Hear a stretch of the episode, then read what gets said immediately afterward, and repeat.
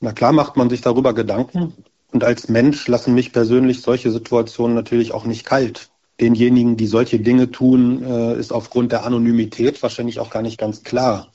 Ähm, ähnlich wie das bei Hassbotschaften, die online versandt werden über soziale Medien, was das beim Adressaten auslösen kann. Dass Parteibüros oder auch Rathäuser mit Hassparolen beschmiert und Politiker bedroht werden, sei bedauerlicherweise nichts Neues. Da brauche man nicht mal bis nach Nordhessen schauen, wo Regierungspräsident Walter Lübcke 2019 erschossen wurde, weil er sich öffentlich für Geflüchtete stark gemacht hat.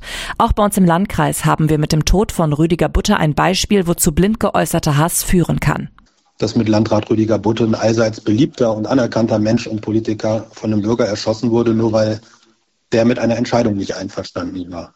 Deswegen ist es sicher eine Frage für uns alle zu verhindern, dass antidemokratische Protestformen, die sich physischer Gewalt oder der Gewalt gegen Einrichtungen bedienen, nicht weiter salonfähig werden. Er wolle sich nicht daran gewöhnen müssen, dass Polizeischutz für Rathäuser oder Parteibüros normal werde.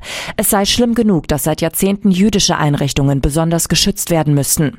Einen Grund dafür, dass die Menschen ihren Unmut zunehmend undemokratisch Ausdruck verleihen, sieht Schraps auch in der Corona-Pandemie. Die habe uns dünnhäutiger werden lassen. Wir seien weniger in der Lage, unsere Konflikte im persönlichen Gespräch zu lösen. Dennoch sollten wir weniger nach Gründen suchen, sagt Schraps. Es gibt demokratische Protestformen. Demokratischer Protest ist völlig in Ordnung.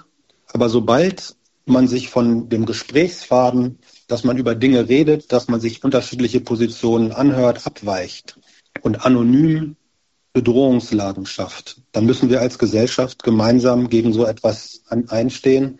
Und deshalb, glaube ich, ist es wichtig, dass wir darüber sprechen, wie wir sowas verhindern und weniger darauf gucken, was könnten Gründe dafür sein. Denn es gibt keine Begründung dafür, antidemokratischen Protest durchzuführen. Pferdeäpfel vor dem Parteibüro, Code im Briefkasten, Hassparolen an den Wänden und Bedrohungen im Internet. Johannes Schraps kann durchaus nachvollziehen, dass der ein oder andere mittlerweile dreimal darüber nachdenkt, sich politisch zu engagieren und hofft dennoch, dass die Menschen es tun.